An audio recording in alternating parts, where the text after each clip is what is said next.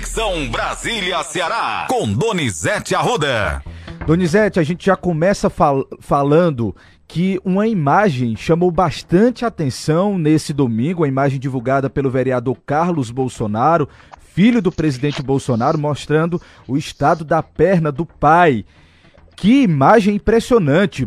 Olha, Matheus, hoje a semana é a semana bem curta, né? Porque hoje tem jogo do Brasil, 16 horas.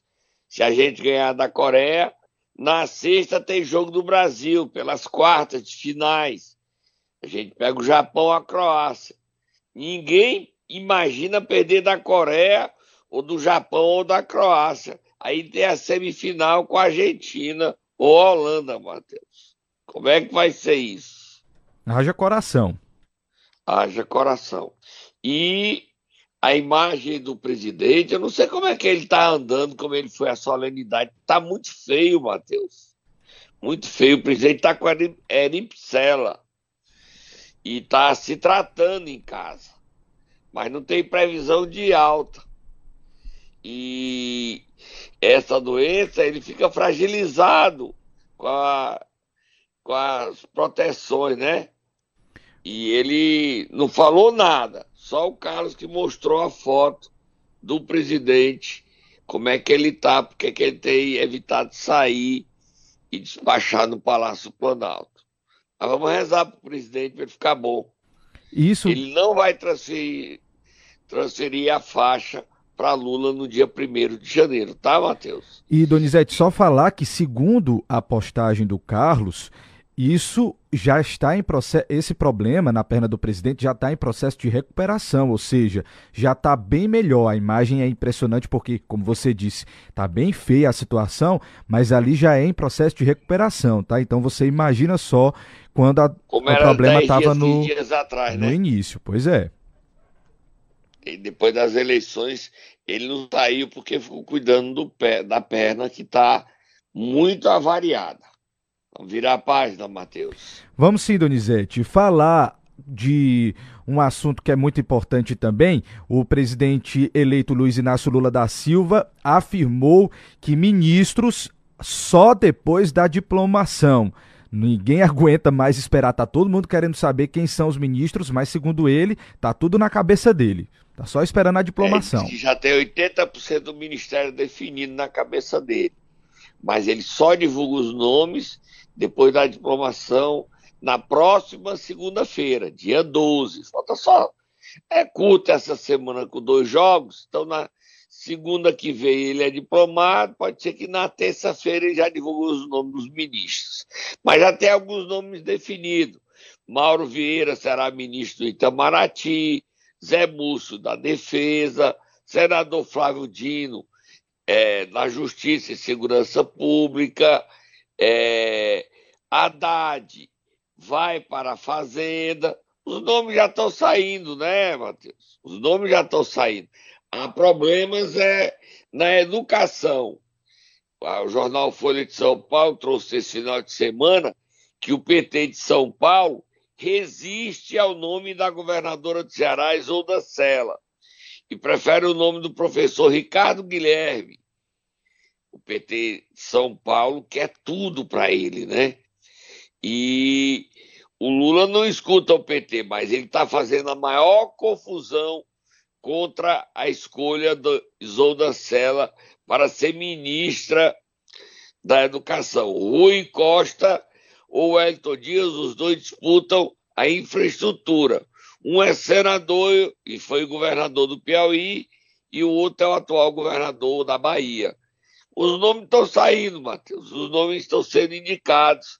O Lula quer que o PSD tenha ministro, que a União Brasil tenha ministro, que o MDB tenha ministro, que os partidos aliados, como o PCdoB, tenha ministro.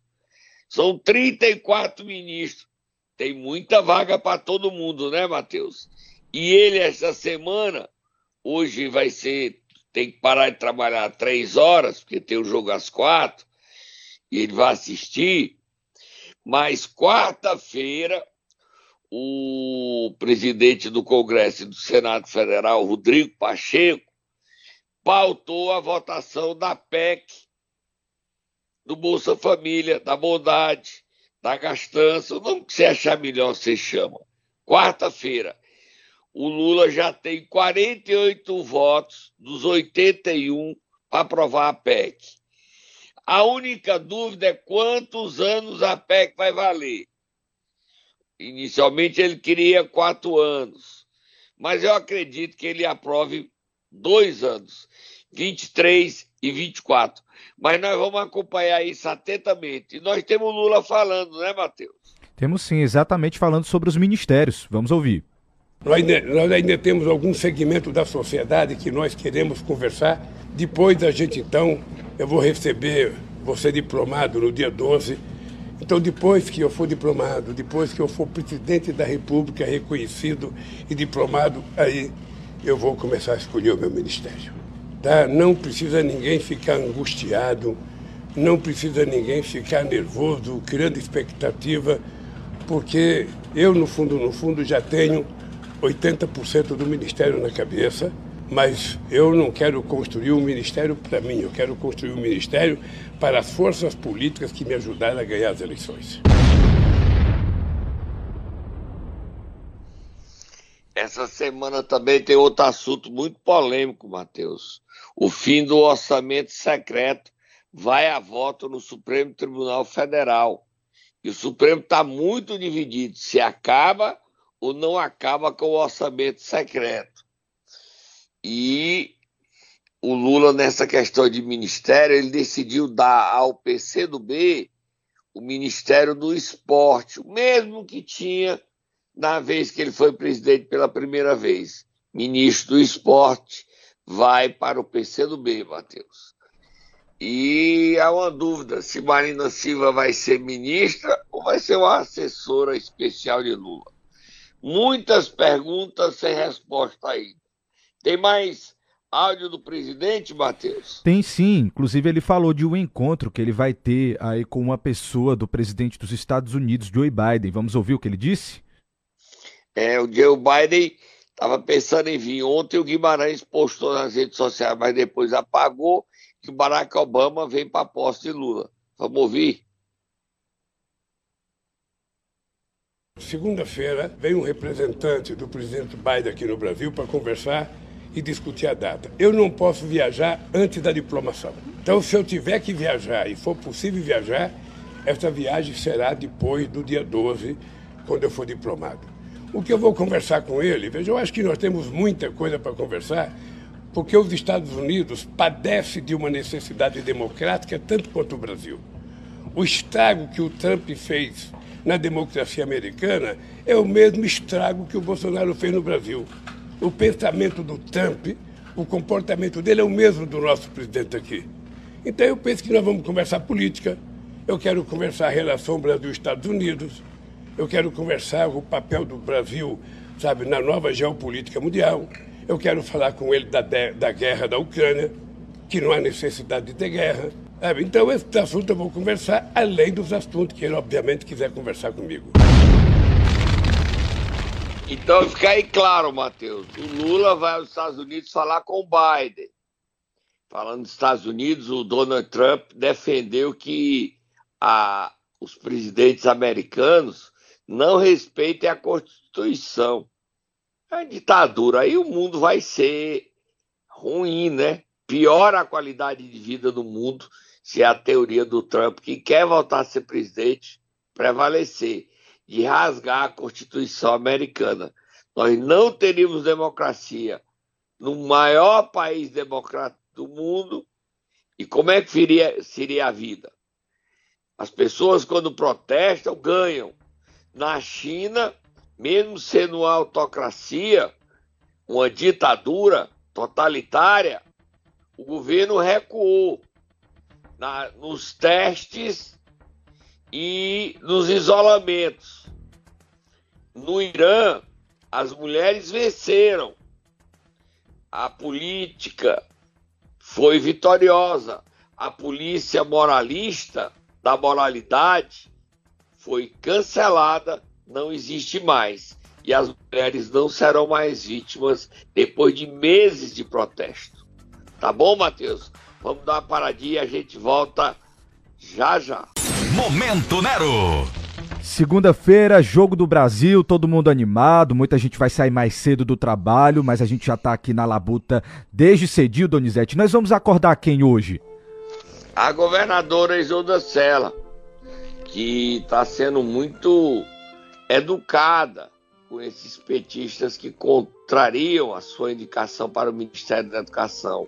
Quem pergunta a ela se ela será ministra, ela responde: Não sei, não creio, não defino essa questão. Quem resolve é o presidente. E ela está preocupada é com a nova onda da Covid.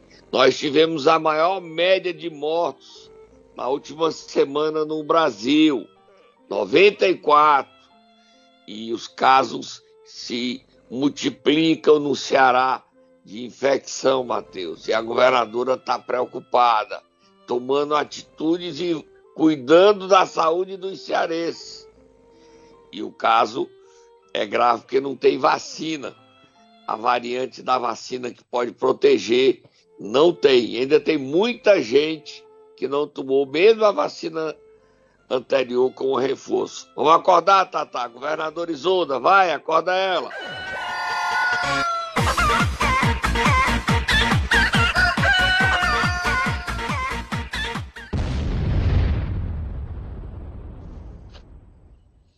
Tá fácil não, viu, Matheus? A governadora postou nas suas redes sociais a questão da Covid. Tá fácil não, Matheus. Vamos ouvir o que. Lê aí para mim o que é que ela disse.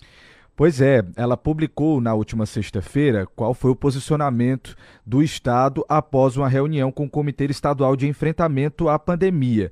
Segundo o post da governadora, os dados da Secretaria da Saúde apontam uma estabilidade na positividade de casos de Covid, ou seja, o crescimento que foi observado nas últimas semanas, como você bem pontuou, entrou em um modo platô mesmo assim, diante do cenário atual, que exige prudência, o comitê vai seguir recomendando o uso de máscaras em locais fechados ou com aglomeração, assim como nos transportes coletivos.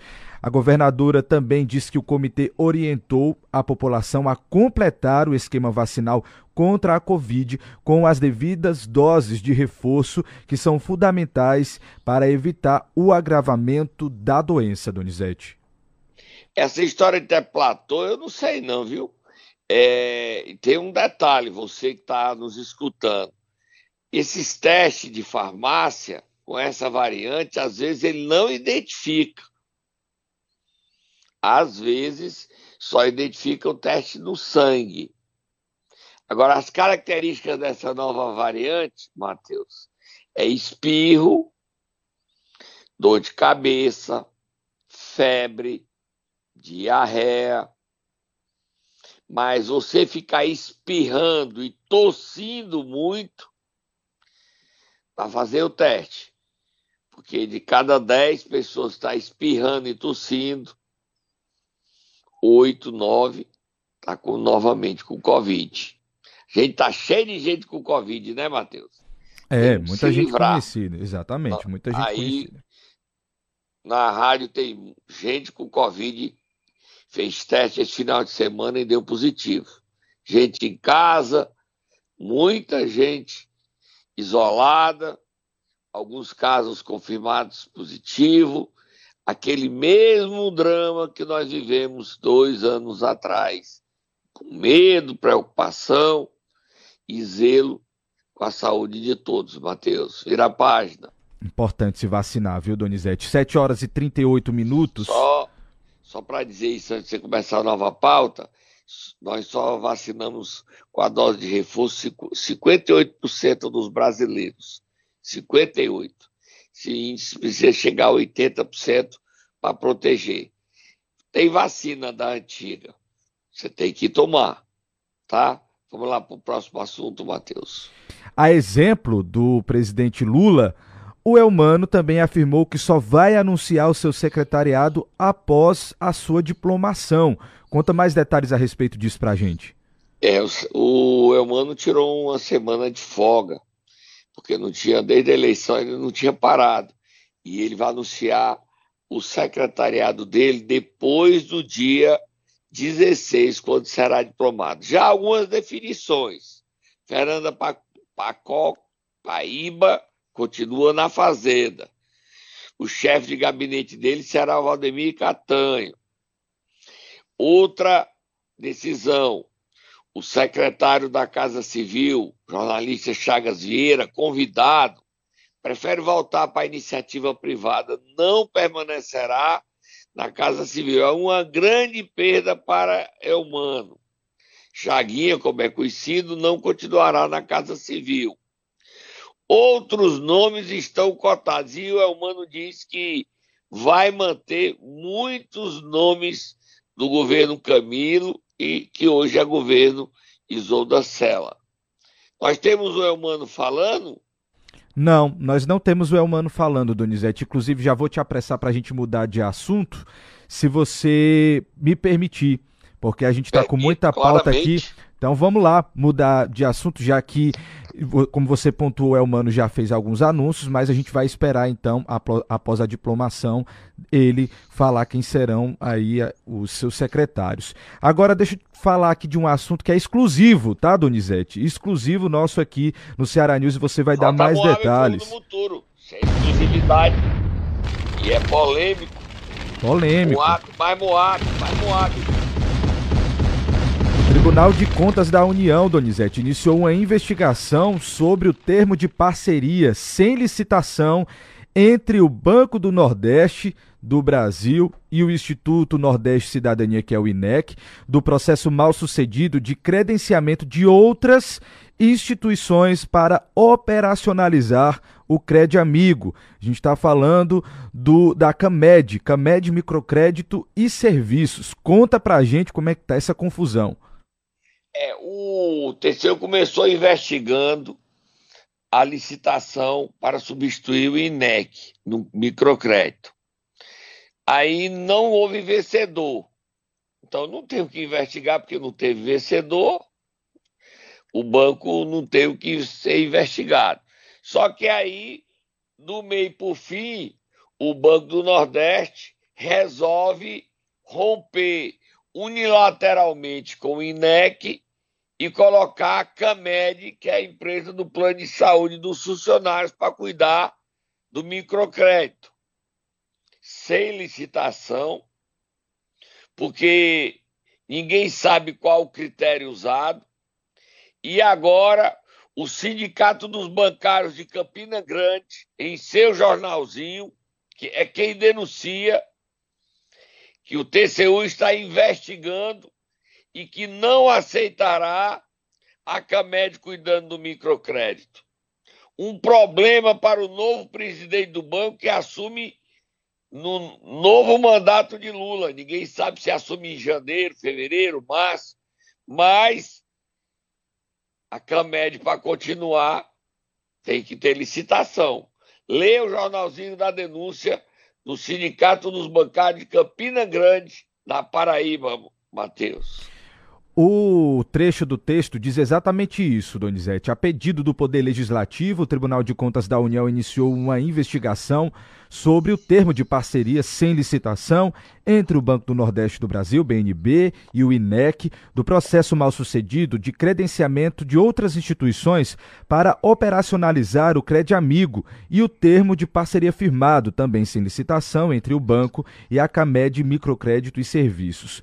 Como banco público, o BNB é obrigado, por lei, a licitar para contratar serviços terceirizados, mas no ordenamento jurídico vigente há três exceções a essa exigência. Então, o jornalzinho aqui pontuou quais são essas exigências e disse o seguinte: o INEC, por ser aí uma OSCIP, com 20 anos de experiência na operacionalização dos programas de microcrédito do Banco do Nordeste e ter outras contas aprovadas, se enquadra na exceção de número 2. Qual é essa, essa, essa exceção? Na contratação da organização da sociedade civil de interesse público com mais de 5 anos de experiência na atividade contratada e com contas aprovadas, está previsto aí um decreto no artigo 23, ele tem que manter aí uma parceria estratégica E me parece, segundo aqui esse, esse jornal, que não foi feito bem isso, né, Donizete? Então ele, ele aponta todas não, essas questões não aí. Não tem experiência em microcrédito. Problema. Já o INEC, que era uma ilegalidade, tinha, tinha essa experiência. Só que o Banco do Nordeste trocou o INEC pela CAMED na marra, na canetada. E isso está gerando um problema muito grande para o Banco do Nordeste. O microcrédito precisa ser tratado com mais carinho. Esse programa é fundamental para o crescimento da região nordestina. São 14 bilhões ano.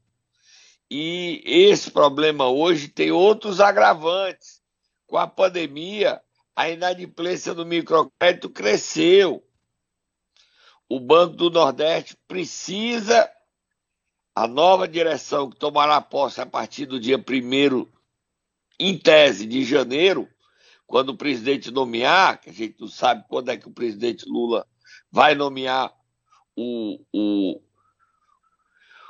o novo presidente, porque o atual presidente Gomes da Costa é do PL, indicação de Valdemar Costa Neto. O PP, que tem diretores lá, dois diretores, o Haroldo e outros diretores, diretor administrativo, PP, o presidente nacional Ciro Nogueira, disse neste final de semana que o PP não apoiará o governo Lula e apoiará Bolsonaro em 2026. Então, o Banco do Nordeste, com essas afirmações, Valdemar contestando o resultado, entrou na, no TSE contestando o resultado eleitoral, o PP dizendo que vai ficar na oposição, a atual direção do Banco do Nordeste está toda é, vetada, né? porque são indicativos do PL e do PP, em sua maioria, e do almirante Flávio Rocha, tem dois diretores, Lorival e Bruno. A situação do banco é uma mudança generalizada na direção do Banco do Nordeste. Haroldo, Bruno, é, Lorival, e tem mais gente ligada ao PP, ligada ao PL. O Banco do Nordeste hoje é feudo do PP e do PL. E a presidência do Valdemar Costa Neto, que está contestando o resultado, a vitória de Lula. Então, quer dizer, não vai ficar ninguém da atual diretoria, provável que não fique ninguém, ou que só se tem diretor técnico lá, que tem um ou outro que é, foi nomeado porque era funcionário e é técnico. E o governo em período eleitoral nomeou por conta das eleições, não botou jeito política. Tá, Matheus? Vira a página. Vamos virar a página. A gente ainda tem três assuntos aqui para tratar, Donizete, e nós temos três Correr, minutos, né? então vou te dar um minuto para cada assunto. Primeiro, confusão nas eleições de Iguatu. O que é que está acontecendo por lá? É, o Sávio Sobreira, que tinha lançado sua candidatura de oposição ao prefeito caçado Edinaldo Lavou, desistiu e está apoiando. Ele desistiu de ser candidato e ele vai apoiar a ele, o Sávio, Sávio Sobreiro e o, o tem outro lá, Rafael Gadeiro, os dois haviam rompido e voltaram para a base. Então o Ronald Bezerra deve ser eleito novo presidente da Câmara de Iguatu e assim assume a prefeitura no dia 1 de janeiro e fica na prefeitura até a eleição do novo prefeito, dia 5 de fevereiro. Ronaldo Bezerra tem umas histórias aí mal contadas, mas vamos comentar isso futuramente. Novo presidente vai ser eleito de forma consensual. A base de Edinaldo, que estava dividida, se reintegrou.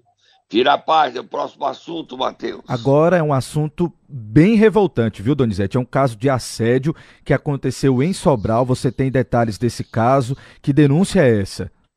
Olha, é uma radialista de uma emissora de rádio que tornou público neste final de semana que ela sofreu o assédio de um colega. O caso explodiu em Sobral e ela levou o caso à polícia. O colega mandou fotos dele pelado para ela. É um assinte muito grande. Ela está denunciando e cobrando providências. Nós vamos voltar a falar desse assunto aqui, Matheus. Hoje não dá, mas amanhã a gente trata esse assunto em detalhes, ver se essa radialista, essa nossa colega, quer dar entrevista. Ela está dizendo que não vai se calar a essa agressão, e não deve, e não deve. E nós vamos dar todo apoio e cobrar da emissora a, que tome providências e pune esse assediador, que esse caso não pode ficar impune não, Matheus. Para terminar, Matheus. Para terminar, Donizete, falar de um caso que impacta diretamente na vida dos nossos ouvintes que estão aqui na capital. O prefeito Sarto está cobrando uma atuação da SSPDS contra roubos de cabos e fios que tem prejudicado o funcionamento de semáforos aqui em Fortaleza. É uma dor de cabeça, os nossos ouvintes sempre mandam mensagem reclamando a respeito disso, Donizete, e é um problemão, viu? Estão roubando direto. É o como tem sinal queimado, mas não é queimado, não, é porque roubam os fios. Vamos ouvir o prefeito de Fortaleza, que é candidato à reeleição. Já a prefeitura está fiscalizando e está repondo todos os, os, os, cabos que são roubados. Pra você ter ideia, no ano, no ano passado foram furtados em torno de 400 cabos de semáforos. Esse ano só já foram 1.129. Agora, nesse momento, nós temos 20 sinais que, em que o, o farol foi é, retirado o fio e está sem sinalização. Nós já comunicamos com a Secretaria é, de Segurança Pública, porque cabe ao governo do Estado a apreensão, a prender, né, prender esses bandidos mas a, a gente está repondo, tendo prejuízos enormes e agora mesmo nós vamos ter uma reunião sobre o Covid com a governadora e eu vou pedir mais uma vez as nossas equipes, a AMC, a Conservação, já teve contatos, muitos contatos com a Secretaria de Segurança Pública, mas a gente precisa tomar uma medida mais enérgica. É muito sério, viu, Matheus? Muito sério. Prejudica demais as pessoas. Do é pegar o seguinte: quem rouba não é o problema. Que é também. O problema é o receptor. Quem é o receptador desse fio é quem tem que estar na cadeia. Se quem roubar não tem quem comprar, ele não vai roubar. A gente tem que matar essa, essa linha. É, não é matar ao pé da letra, é dar um fim a essas práticas. Ok, Matheus? É verdade. Você pelo Brasil, hoje a gente é possível que a gente não passe pela Coreia, Matheus. Pelo amor de Deus, tá? Tome um remedinho, Donizete, para ficar calmo na hora do jogo. Vai dar tudo certo. Amanhã a gente volta a se falar aqui. Um abraço. Abraço.